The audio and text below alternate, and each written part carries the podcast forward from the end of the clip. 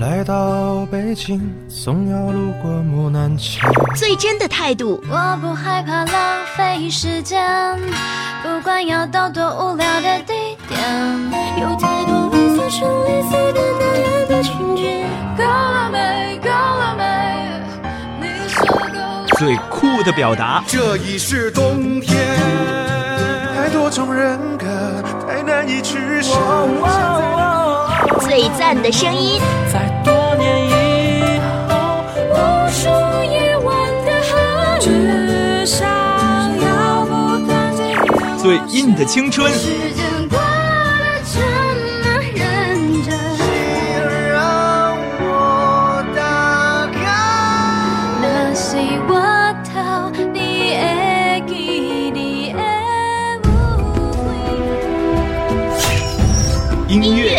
连接两岸。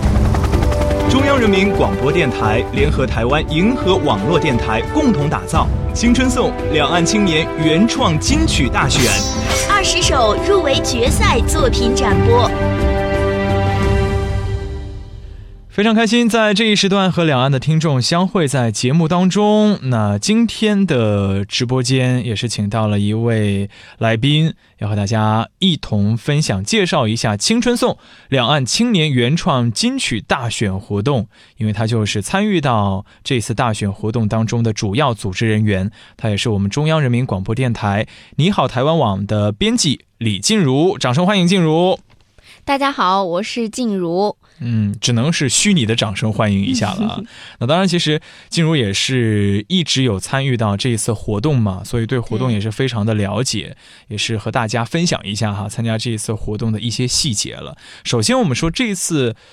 歌曲大选的活动规模还是很大的，因为两岸有很多首这个作品，很多的环节才来到了今天最终决赛二十强这一步。是，那能不能和大家说一说最开始的这个作品的数量？嗯，我们的嗯这次的大选活动呢，说实在的，它是我们第一次在两岸范围内的一次征集，也是我们网站第一次做音乐类型的这种活动。嗯也是一种尝试吧。但是在这次的过程当中呢，我们会发现，嗯。呃，这次的尝试或者说这个活动走到现在，其实都会让我们非常的欣慰的，因为。嗯，从开始在大陆地区的一个宣传，就受到了北京很多高校的一个支持，嗯然后呢，呃，收来的作品也都在呃全全国各地都会都会有，嗯，整个的辐射面是非常广的，而且主要是集中在年轻人，也就是说我们。的比赛要求是十六到三十五周岁这样，嗯，也就是说，我们主要还是集中在嗯、关注两岸年轻人这一方面的一个交流。嗯、那对于音乐这个类型来说，嗯，我们我们这个。呃，搭建的这个平台能让很多有呃爱唱歌、会创作的人有一个作品的出口，嗯我们也是觉得非常有意义的。嗯，从开始呢，我们有两百多名的创作者，然后来报名，到五月底截止，我们收到了近三百件的作品，这是指两岸共同的。那就嗯、就作品的来说呢，它的嗯、形式也是非常丰富的，也是出乎了我们主办方的意意意料之外的。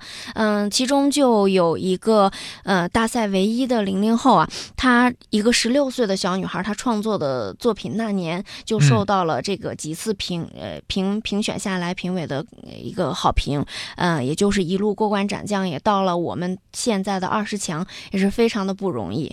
嗯，是这样的，嗯，我们也想说用呃音乐这种就是包容性比较强的一个呃形式，能让呃两岸的年轻人在这个过程当中有一些交流，然后呢，呃，能给他们一个嗯创作之后一个作品的一个平台吧。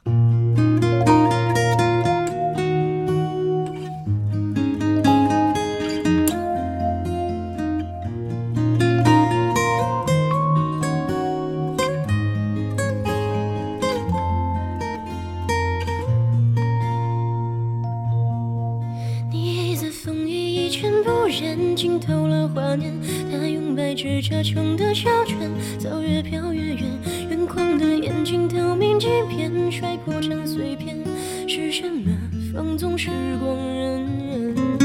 你柳叶的美，郁郁寡欢，惊艳了岁月。红发牡丹，情断黄纸伞，被流年搁浅。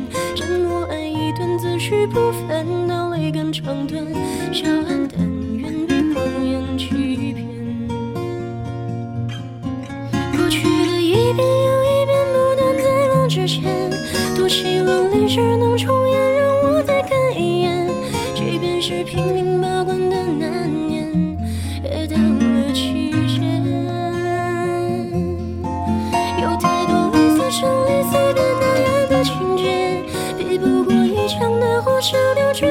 望的炽烈。也就是如此纠结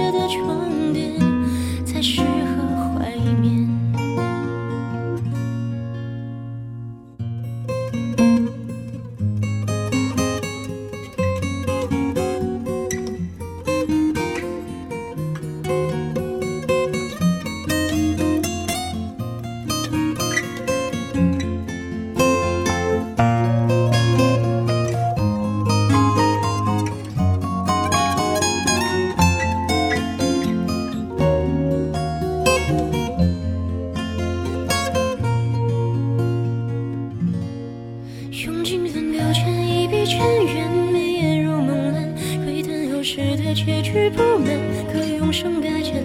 曾是相濡以沫的少年，去周连心欢，这红叶言穿心思那般。烟水中念你一遍沾染血红的灿烂，台上戏子扯断肠不问，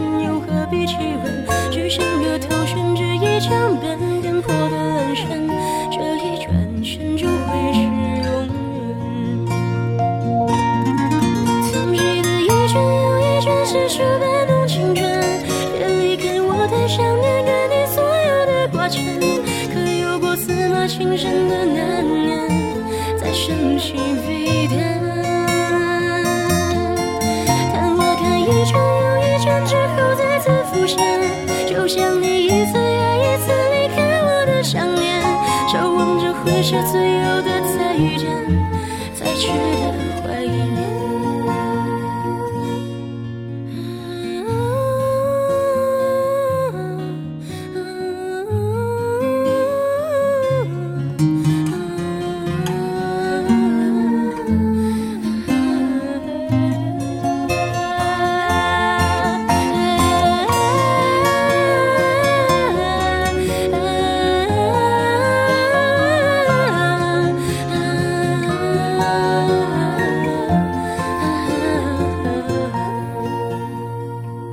评选的歌曲的数量非常的多啊，其实我们这一次也是非常的权威，邀请到了很多专业的音乐人参与到评选的过程当中。是的，这方面是不是静茹也和两岸的听众来分享一下？嗯，从开始呃征集的截截止呢，呃有很多，还有很多的呃，从开始嗯从征集结束呢，呃我们就投入到了一个筛选的过程当中，到呃。六月，我们的初评就组织了一些我们台内的呃相关的音乐老师、专家去做了一个初评，最终嗯选出了二十三件作品，也就是在大陆地区三二十三件作品啊。嗯，进入入围，我们对这二十三件的作品加上呃台湾，总共那么就变成了我们大赛的第一步五十强嗯。啊、对他们呃进行了 MV 的拍摄，嗯、录影、包装啊、让他们在很多其他的这个视频、音频的平台，啊、像爱奇艺、呃蜻蜓上面都有一个推广，嗯。嗯，效果也是非常的好，点击率是非常的高。呃，有很多歌，呃，听过之后，包括我们自己也是，喜欢上了，嗯觉得很好听。对某一刻就觉得这是一种心情的映射，觉得这次组织活动都是非常的，呃舒舒服。对，因为很多工作都是在听着音乐当中就。就进行的，对，所以说有 扯扯到这一点，就是说我们的专家也是，呃，给我们给我们的呃呃初初步的这这这些个选手给了一个很高的评价。那么到八月份，我们又进行了定评啊、邀请到了大陆呃比较知名的音乐人啊。邀请到了大陆知名的音乐人程驰老师的的参与了我们这次的嗯定评会，再加上我们有一个网络投票的环节，啊、大陆的选手也一度冲到了。几千票这样子，呃，最后有二比八的比例，我们选出了现在的二十强。嗯，这个二比八的比例是怎么计算的？嗯，是网络网络的投票占比是百分之二十，那么专家的就是占百分之八十。嗯，当然专家也是非常的呃非常的严谨啊，就是对我们很多作品呃都进行了一一的点评。像我记得呃是说我们这一批的这个原创歌手他都会很接地气，嗯其中那个木南桥就说啊，一个呃大陆的这个公安。你一个公安大学的一个学生，都对这个学校的一座桥都能产生一种情感。他描写的这这个词作呢，整个都是非常生活化的，嗯，所以。嗯，这个作品无论是在网络还是在专家那儿，都得到了很高的评价。像类似这样的作品很多很多，我们也是呃，在一路这样听过来，我们我我自己跟选手，包括歌曲，我都嗯，真的是熟悉度非常高了，也也了解到他们的内心。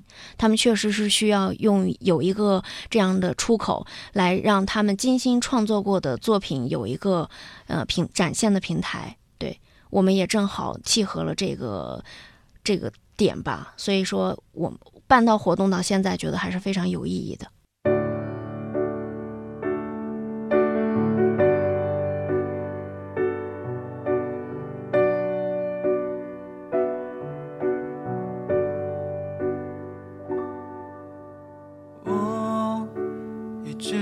在等待，让我笑开怀，让我爱。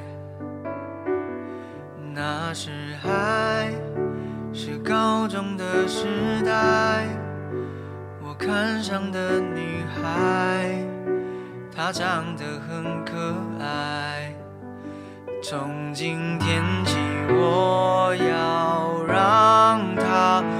发现我在这里看他，他走过来，长得有点矮，这样让我更爱，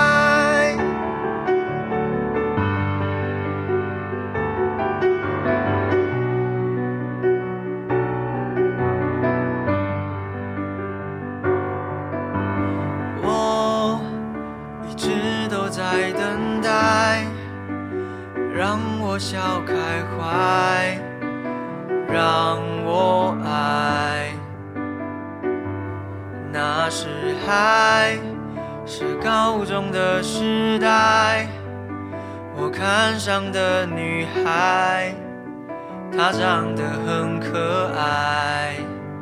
从今天起，我要让她发现我在这里看她，她走过来，长得有点矮，这样让我更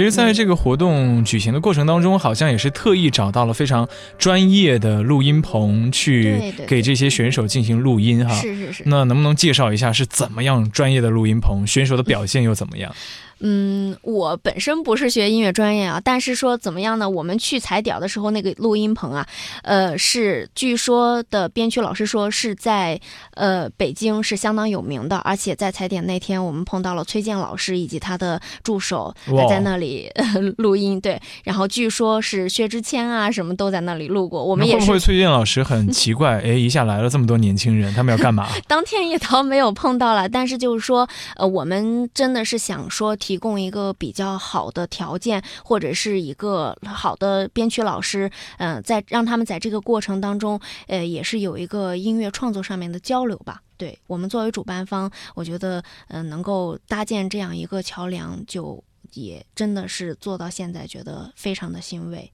嗯，那这些选手其实，在录音棚特别那么专业的录音棚去录音的话，应该难免还会有很多紧张的情绪吧？你们怎么帮他们去排解这些情绪，更好的去呈现作品？啊，是的，我们呃碰到过很多选手，他们在录音棚的时候就一一反常态。呃我们的工作人员每一天都会去，嗯，到他那边去陪陪他们去录，然后呢，买一些零食啊，或者是帮他们提提供一些个，嗯嗯，最舒服的一种最舒服状态。的一种状态，对，让他们觉得，哎，嗯、我到这边来就是一个呃原生态的体现。然后呢，有可以随时跟我交流的老师，呃我可以嗯变跟我作品的一些想法，呃，或者是把它变得更好。然后对，后来。大家状态都挺不错的，而且很多选手都后来问我来要这个，我说我无论有没有进，那能不能把当天的视频和我、老师帮我编编好的作品来发给我做个留念？对，大家都很执着，都很认真的在对待这次的大选活动。嗯，那现在已经是来到了决赛二十强，最终是要选出十强的作品。那能不能进入介绍一下？呃，最终我们这个活动在什么时候会产生十强的作品？怎么样去产生？啊、目前来说，活动已经过半了哈，嗯将在下个月九月十五号，我们会组织一场定评会啊、选出十强啊、然后呢，会邀请到呃呃。这个台湾的也优秀的这个词作者，就是那个《潇洒走一回》和《再回首》的词作者陈乐融老师担任此次评委会主席，然后两岸的优秀创作人、音乐人也会加入到这次中来，然后呃，把我们整个两岸的作品进行一个汇总，最后选出十强来帮他们呃精心的再做一个打造。这样子，嗯，好的，我们也是衷心的希望哈，本次青春颂两岸青年原创金曲大选活动可以圆满的成功了。好的，谢谢也是谢谢静茹今天做客直播间，和两岸的听众来分享这一次活动台前幕后很多有意思的花絮了。好，那听众朋友，结束此刻的访问，接下来还有更多精彩的内容等候各位。木南桥就像老家拆掉的院子，破铜烂铁、老鼠、蚂蚁和栩栩如生的塑料花。人们倚着栏杆，呆呆地张望，小心桥上来往的车，假装抽烟。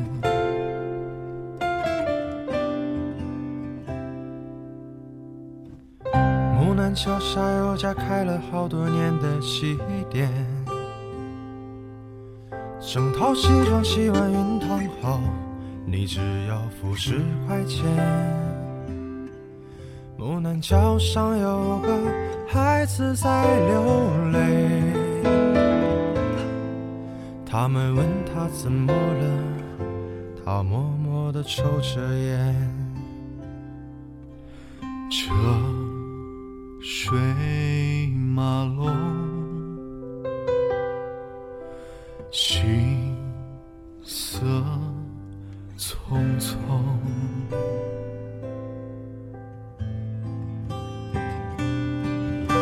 世界已冰冻三尺，木兰桥，永远春天。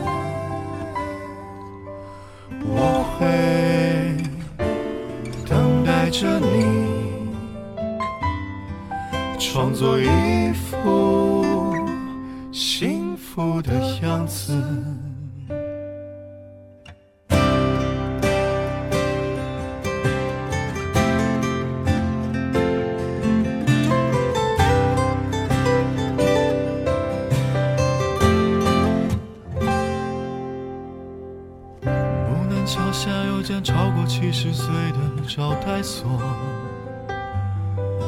往北再走二百多米，看见熟悉的地铁站。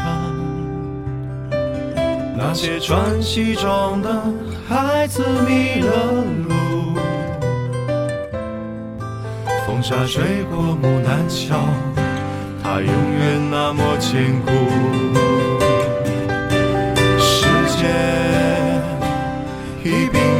冻三尺，木南桥永远春天。我会等待着你，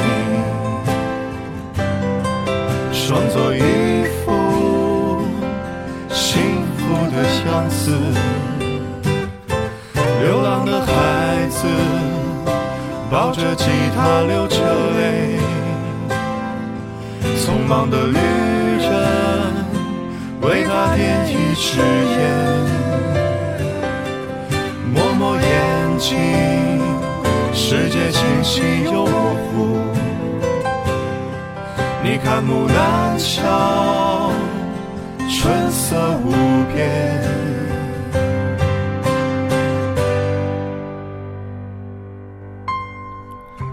到北京，总要路过木南桥。每次听见熟悉声音，前方到站北京西站。广播里的女声到底是谁呢？